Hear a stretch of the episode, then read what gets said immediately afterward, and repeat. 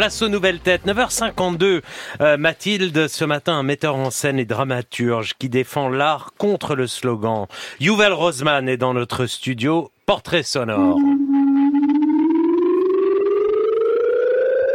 Il a grandi sous les alarmes et les sirènes de la guerre du Golfe, à Herzliya, dans la banlieue de Tel Aviv. Sa grand-mère, rescapée d'Auschwitz, son père, chef de chantier et poète, sa mère, artiste peintre.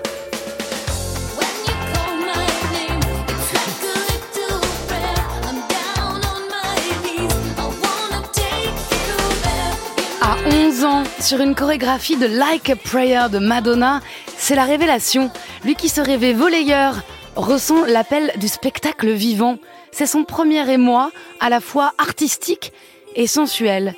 La même année, sa première prise de conscience politique en Israël. Le Premier ministre a été abattu ce soir.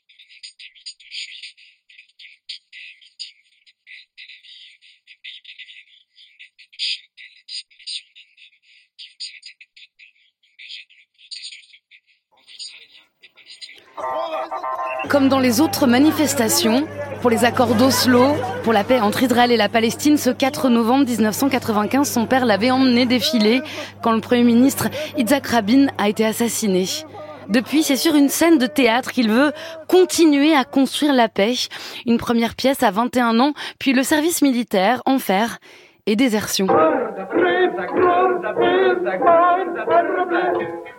Hommage au cabaret Dada de Zurich dans l'entre-deux-guerres, il crée après cela sa deuxième pièce, Cabaret Voltaire, avec l'ami et acteur palestinien Mohamed Bakri. Très critique du gouvernement, le spectacle rafle tous les prix, mais toutes les subventions sont coupées.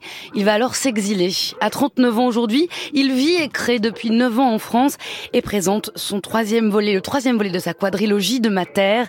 Yuval Rosman, bonjour. Bonjour. Aouvi. Ça veut dire mon amour en hébreu. Et c'est cette nouvelle création que vous présentez à Paris au Théâtre du Rond-Point depuis le 7 novembre. Comment on fait pour démarrer un 7 novembre des représentations un mois après les attaques effroyables du Hamas et le début des bombardements intenses à Gaza? Euh, avec beaucoup de des larmes et de la culpabilité quand même qui est très très présente parce que toute ma famille, mes amis réservistes ou les gens même euh, des artistes qui travaillent dans la performance ou travaillent maintenant dans la culture de la guerre en Israël.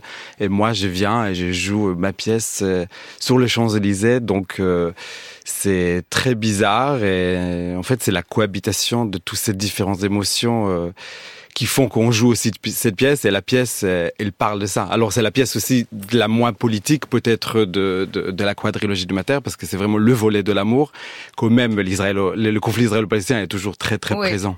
Oui, c'est une pièce qui raconte la dissolution d'un couple. Elle est Tamar, née à Jérusalem dans une famille israélienne. Lui, Virgile, du sud de la France. Ils se rencontrent un mois après les attentats euh, du 13 novembre 2015. La pièce ne parle pas du conflit, mais il est là. On écoute. t'as les gens, j'adore les habits, le soleil, le truc, ils marchent, ils parlent tranquille, et d'un coup, t'as un camion qui arrive. du coup, ils se foncent, ils envoient les avions, et t'as les enfants qui au foot, ils font. Ouais, Khalil, Khalil, il a plus Khalil, un juif, c'est l'arabe. Non mais j'adore la géopolitique, l'histoire et tout. C'est un kiff, c'est un kiff. C'est Virgile hein, qui résume ainsi le conflit israélo-palestinien quand il rencontre Tamar.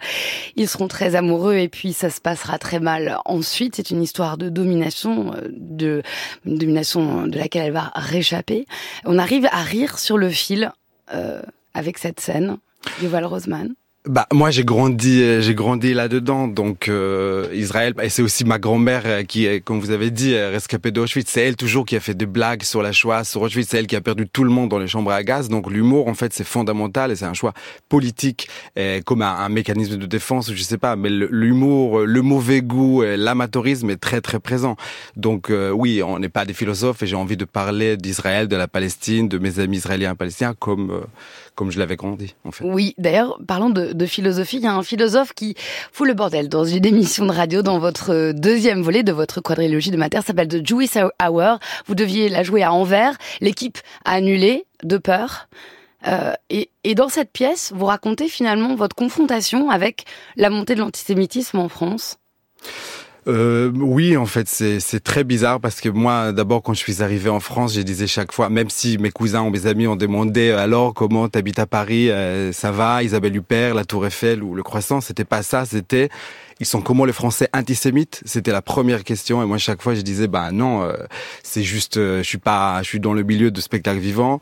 Puis fur et à mesure, euh, surtout après 2015, j'ai commencé à sentir la peur et maintenant depuis ce qui se passe depuis un mois, comment la peur s'est glissée. Je, je, je, cache mon portable dans le métro si j'écris en hébreu. Quand je parle avec ma mère en hébreu, donc je parle pas fort. En bas de chez moi, il y a une école de, de petits enfants juifs. voilà, il y a huit soldats devant pour les protéger. Donc donc euh, oui, c'était vraiment quelque chose que je voulais pas voir et que je, je trouve que ouais, il s'est glissé. Euh. C'est une utopie de la France qui s'est écroulée pour vous?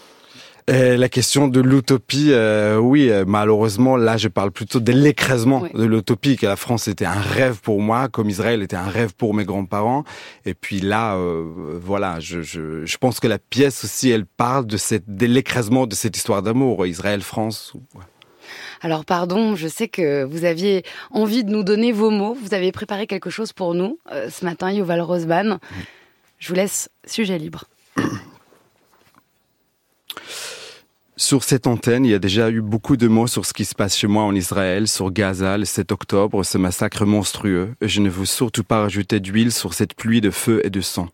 Après cette tragédie dans laquelle la douleur est aiguë et terrible, vient la suite, le moment où la plaie se recouvre de couches de réalité et de vie quotidienne. Il y a des choses à faire, des spectacles à jouer, des blagues à réinventer. Il y a tout le devoir de la vie et aussi leur joie. Il y a toujours nos morts et il y a au contraire de nouveaux bébés nés dans des familles en deuil. Il y a même des distractions à la douleur. Parfois, dans la journée, on peut presque oublier ce qui est arrivé. Il semble que la réalité étale tant sur notre blessure, sur notre abîme personnel, une fine et souple toile sur laquelle nous apprenons à marcher. Et nous marchons vraiment bien. Héroïquement pourrait-on dire, et nous croyons que la fine toile ne se déchira pas. Je dis abîme car j'ai pas d'autre mot pour le décrire, ce vide absolu, ce vide mort. C'est impossible à décrire et c'est impossible à comprendre. Mais la vérité, c'est qu'il n'y a pas de toile au-dessus de l'abîme. Nous faisons comme s'il y en avait, mais il n'y en a pas.